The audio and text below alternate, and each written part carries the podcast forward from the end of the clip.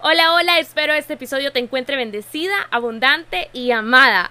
El día de hoy vamos a hablar de las relationship goals o qué hace una relación saludable y qué hace a una relación ser tóxica. Y la razón de este episodio es porque cada vez que subo una foto o un video con el Chele, mi novio, mis redes sociales explotan y siento que se está romantizando demasiado nivel película nuestra relación. Y si es cierto, no voy a negar que es una relación bien bonita, es una relación que había esperado durante muchísimo tiempo y él es una pareja muy buena, es un hombre bellísimo.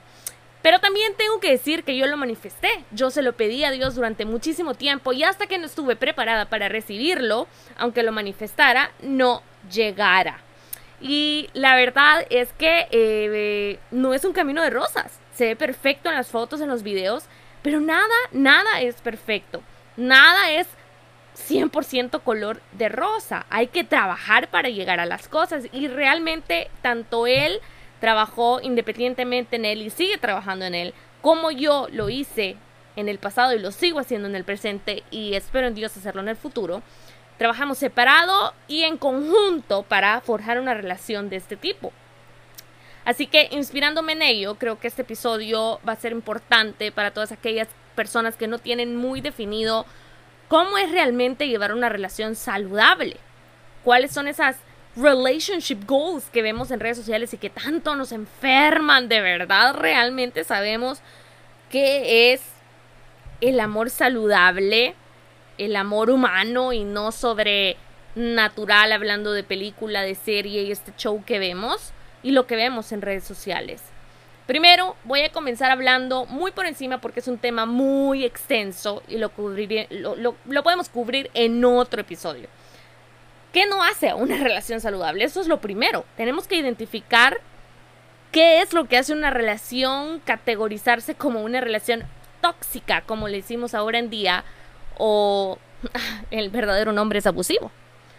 Si en esta relación, si en esta relación hay posesión, hay celos absurdos que hacen que te pidan la contraseña de tus redes sociales, que te exijan que quites fotos o videos por cómo estás vestida, si te insultan, si te van alejando de tu círculo más cercano, de tu familia o de tus amigos, te crean inseguridades en ti misma, hay infidelidad, empiezas a dudar de ti misma o lo que se llama gaslighting. Y la lista sigue, porque la violencia es progresiva y no para ahí, ahí comienza. Ya no se diga cuando empiezan a gritar, cuando empiezan a pegarle a cosas hasta llegar a pegarte a ti. Esta es una relación tóxica o una relación abusiva, mejor dicho. Y si es así, si te encuentras en una de estas relaciones y lo que te dije te resuena y hay no una, sino varias cosas que sientes que de las que dije que te pegan contigo con tu relación ahorita misma, sal corriendo, por favor. Busca ayuda en la policía de tu ciudad o en los centros de ayuda a la mujer más cercanos que tengan, tanto en El Salvador como en México como Estados Unidos hay centros de ayuda a la mujer en situación de violencia. Si te sientes identificada con lo que hablo, por favor, busca ayuda. Tú puedes salir de ello. Y si sientes que no puedes salir de ello sola, otra vez, busca ayuda. Ve a Google ahora y busca la ayuda más cercana a ti, ¿ok? Ahora bien, que ya identificamos que es en ámbitos largos grandes, una en altos rasgos, mejor dicho, que es una relación abusiva, vamos a hablar de qué es una relación amorosa sana. ¿Ok? ¿Qué la hace sana? ¿Qué hace una relación sana? Ay. ¿Por qué tenemos la creencia que son fáciles además? Al contrario, por favor, no midamos el éxito de una pareja por la cantidad de fotos o videos que se suben a redes sociales, los mensajes románticos que te manda al día, o cuántas veces habla de ti, o cómo una relación se ve en redes sociales. Las fotos llevan una historia que no se cuenta. No romanticemos las relaciones por lo que vemos en redes, las novelas, las series, las películas. Las relaciones más fuertes tienen varios elementos que las hacen así de fuertes. Y miren, las relaciones más exitosas no se pueden ver como con una lupa en redes sociales. Las relaciones amorosas sanas son las que más conversaciones incómodas tienen. Escuchaste bien. Las relaciones sanas son las que más conversaciones incómodas tienen. Y esa solo es uno, eso es uno de los elementos que hacen que sepas que estás en una relación correcta. Voy a comenzar por enumerar las cosas que se viven en una relación sana desde la menos importante, y aunque todas son muy importantes, pero les voy a empezar a nombrar y explicar en orden de, de las menos importantes hasta la número uno, que considero que es la base de toda relación amorosa sana, ¿ok? La número, voy a empezar de abajo para arriba, ¿ok? La número 6, la comunicación. Se oye bien trillado, pero la comunicación, ¿en qué encierra en una pareja amorosa? ¿Ah? Lo acabamos de mencionar. Las conversaciones incómodas sobre emociones, sobre sexo, sobre familia, sobre amistad. Es no tener miedo de expresar quién eres, tus gustos, tus miedos, tus límites. Sentirte cómoda, cómodo poniendo límites. Lo que no te gusta. cómo te ves en el futuro. Mientras tengas esa comunicación y sepas dónde estás, para dónde vas, la persona te tiene que conocer. Con la persona correcta deberías sentir que puedes expresar lo que está pasando dentro de ti, sin miedo, sin miedo a perderle. Esa es la comunicación. Además, la comunicación fortalece muchísimo las bases de una relación. No tengas miedo de hablar, con tu pareja y si tienes miedo es un indicador de una red flag. No deberías de tener miedo de expresarte, ¿ok? Me voy a la número 5. Confianza. No puedes no poder contarle las cosas a tu pareja. no se puede vivir cerrándose la boca. Encerrando las emociones adentro de vos. Porque al final explotas. Vas acumulando, acumulando, acumulando y explotas. No podés no confiar en las decisiones que tu pareja toma o donde tu pareja va, con quién habla, etc. Esa no es vida, lo cual me lleva al siguiente punto, que es el número 4 de una relación de una que constituye una relación sana, un elemento que constituye una relación sana. Y eso es tener seguridad en ti y tener seguridad en tu pareja. En una relación sana, amigos, tanto tu pareja como tú son seguros de sí mismo. Y sí, nadie es 100% seguro, ¿verdad? Siempre hay una que otra cosa que trabajar. Eso es bien importante que aceptemos. Sin el ego, por favor. Que todos tenemos cosas que trabajar en nosotros.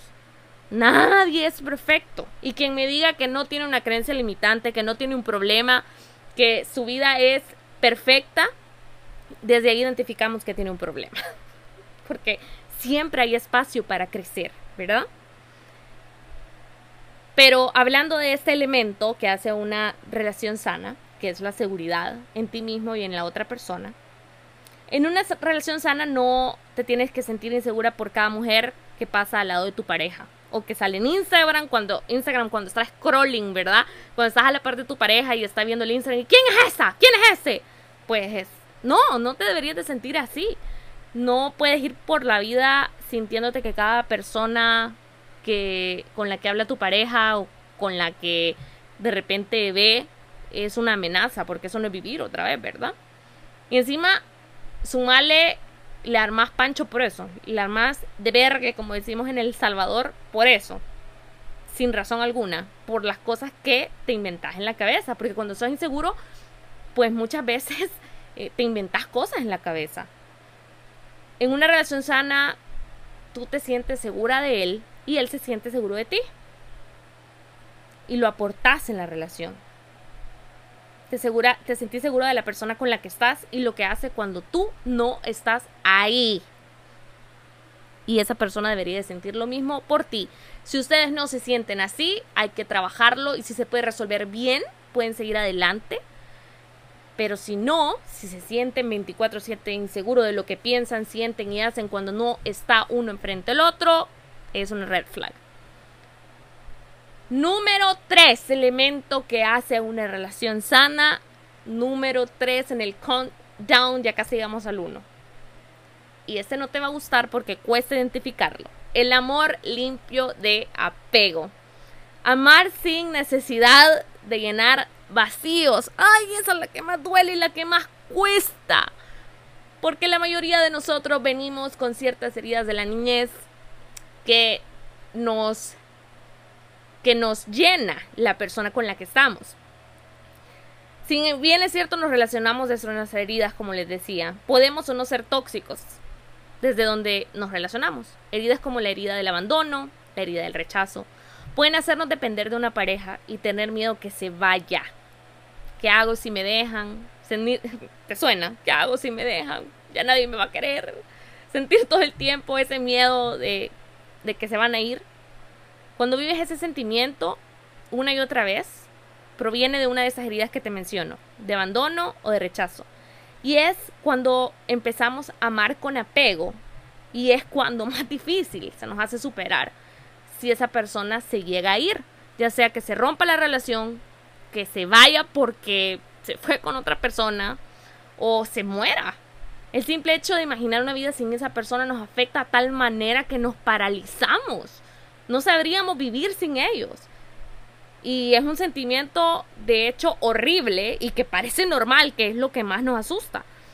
Porque nos parece normal necesitar a un nivel tan grande a una persona, pero no es normal. La mayoría de nosotros crecemos creyendo esta falsa idea del amor, que amar es necesitar para vivir.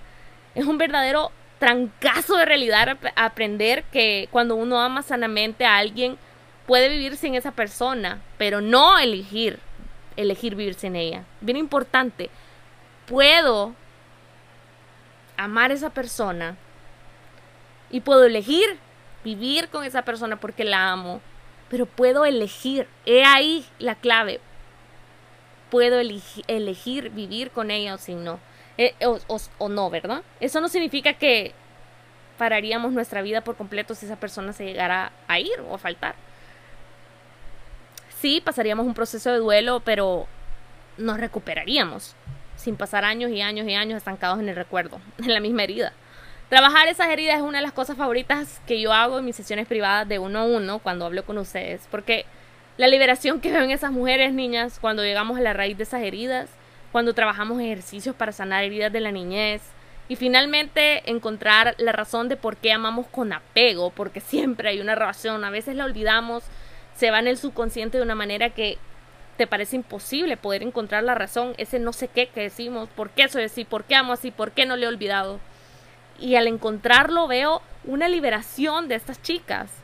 Es simplemente fascinante ver cómo cambian de haber tenido una vida entera de relaciones tóxicas, abusivas, con malas parejas, a florecer ellas mismas y a traer parejas buenas para formar una relación sana. Es lo que más me gusta de lo que ahora hago. Y esto me lleva al elemento número dos que compone a una relación sana. Y es, señoritas, el trabajo interno. La terapia, el life coaching, que es lo que yo, lo que yo hago hoy por hoy, que me encanta. El trabajar en su amor propio que tan ah, ah, ah, me tienen de esa. que me dicen a veces. Sí, sí, parece la misma canción, pero una cosa es saber que es amor propio y otro trabajarlo, como hablamos en el episodio pasado. Si lo quieren escuchar, ahí está. El trabajo interno, hay que crecer y muchas veces ese trabajo interno tiene mucho dolor adentro. Pasar por un camino de llamas que te quema los pies y no queremos. No queremos, incluso cuando después de ese camino doloroso hay una nueva persona, hay un nuevo yo, un nuevo yo mejor, sano, que se puede relacionar desde el amor y no la necesidad. Y finalmente podemos relacionarnos y amar y, amar bonito, ¿saben? Y que nos amen bonito, pero no queremos pasar por ahí. Tenemos terapia una vez y queremos, creemos que ya se nos, ya la vida ya estuvo, ya, ya se nos resolvió la vida, ¿verdad? O tenemos life coaching, a veces tengo chicas que, que solo es una vez y ya creen que, que ya resolvieron todo y sí se pueden emocionar y con esa emoción trabajar los primeros pasos, pero luego caen otra vez porque no hemos trabajado lo suficientemente profundo. O hay gente que no quiere invertir en libros, en podcasts. Bueno, hay podcasts que están gratis, hay libros que están gratis. No quieren invertir en life coaching, no quieren invertir en terapia, no quieren invertir, a veces se necesita medicamento. No quieren invertir en lo más importante que tienen, que es su salud mental y emocional. Y mientras no lo hagamos, no crezcamos, pues todo va a seguir igual. Y es por miedo, fíjense. Es por miedo a, a lo desconocido, no saber cómo nos vamos a sentir, cómo vamos a hacer después de pasar por ese proceso. Es por miedo al dolor también, que no queremos crecer. Y está bien, está bien paloma, porque entonces no sé cómo nos podemos quejar de no encontrar esa, esa pareja si no estamos haciendo nada más que llorar porque no la tenemos.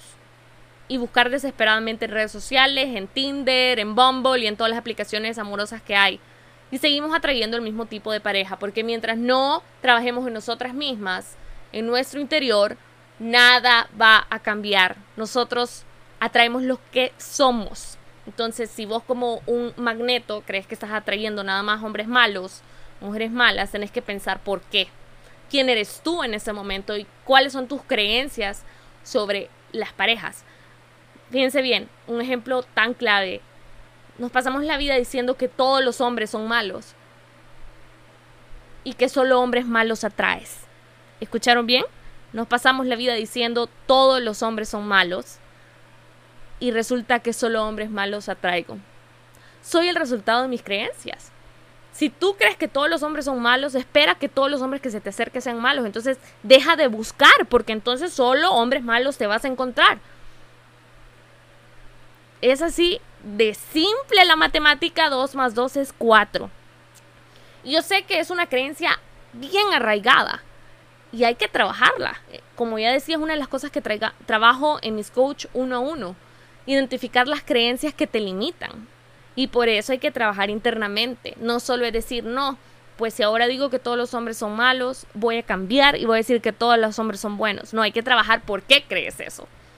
Además que todos los hombres que has tenido en tu vida son malos. ¿De dónde empezó? ¿Cuándo empezó eso? ¿Empezó con tu padre? ¿Empezó con tu abuelo?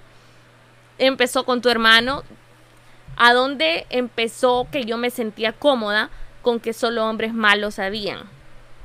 hay mucho que trabajar detrás de una pequeña creencia. Una pequeña creencia que es capaz de limitar cómo nos relacionamos. Y así como esa hay un montón.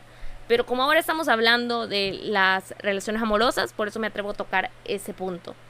Entonces, ese es el punto 2, el trabajo interno. ¿Ya lo hiciste hoy?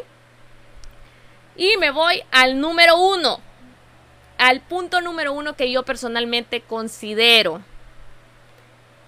que es la base para una relación sana. Es orar juntos. No hay cosa más especial en este mundo que orar juntos. Se convierte en un vínculo que fortalece la relación como no tienen una idea. Te fortalece personalmente y mutuamente, uno con uno, en la relación. Cuando Dios es la base de la pareja. Y no te estoy diciendo la religión, te estoy diciendo Dios. Pero también estoy hablando cuando las dos personas realmente están conectadas individualmente y personalmente con Dios. No, falsos, no falsos amantes de Dios. No, no, no. Que se saben la Biblia de pe a pa, pero no practican. Solo la usan a conveniencia. No estoy hablando de ello. Estoy hablando de esas personas que se esfuerzan por caminar con Dios, con conectar con Dios, por entregar sus problemas a Dios, con predicar con el ejemplo, con ser buenos, con, pelean con las cosas de, del, del mundo, ¿sabes? Para ser mejores personas. Dios crea una fortaleza inigualable, señores. Y te lo puedo decir porque yo lo he vivido. Te enamoras más no solo de tu pareja, pero de Dios. Conoces a Dios distinto y los problemas pesan mucho menos cuando Dios es el centro de tu relación, cuando Él decide el camino. Busquen en qué servir a Dios juntos, aunque sea algo que para ti sea pequeño, ir a un grupo de oración, un estudio bíblico juntos, una hora por lo menos a la semana, 30 minutos. ¿Qué son 30 minutos a la semana, chicos? Orar juntos, o dar juntos a una beneficencia, lo que sea, aunque sea un par de dólares, pero algo que hagan juntos en la honra del de arriba. Y te prometo que verás como todo simplemente es distinto, es mejor. Dios, chicos, no nos promete una vida soñada libre de problemas. Pero sí, sí es mejor y más leve cuando Él está con nosotros. Las decisiones que vayan a tomar en pareja, como equipo, cuando las pones en oración, Dios responde claro para los dos, porque también lo he vivido. Cuando necesitas un milagro, cuando necesitas un camino, cuando necesitas arreglar problemas internos, en todo he visto la mano de Dios obrar. Así que ese es para mí el secreto número uno y más grande de una relación sana y exitosa. Alguien que sigue verdaderamente a Dios es más autoconsciente, más empático, es más probable que sea mucho menos egoísta contigo y te ponga a ti primero, que no te falte el respeto, porque sabe que eso sería faltarle el respeto a Dios también. Todo tiene conexión. Y solo te quiero aclarar, aunque yo soy católica, lo que estoy diciendo en este punto no es que busques a alguien religioso. Recuerda, puedes encontrar a alguien que sepa la Biblia de pe a pa, como decíamos, y ser una muy mala persona. No es la religiosidad, es la conexión real con Dios. El decir y hacer debe llevar conexión. Y eso aplica con todos los demás elementos que te di el día de hoy, que considero que hacen a una relación sana, una relación exitosa. Espero que este episodio te haya servido y si es así, por favor, compartilo. Si sentís que le serviría a alguien más también, compártelo. Es un honor para mí estar contigo. Nos vemos en el próximo episodio y recuerda que todo lo que necesitas está dentro de ti.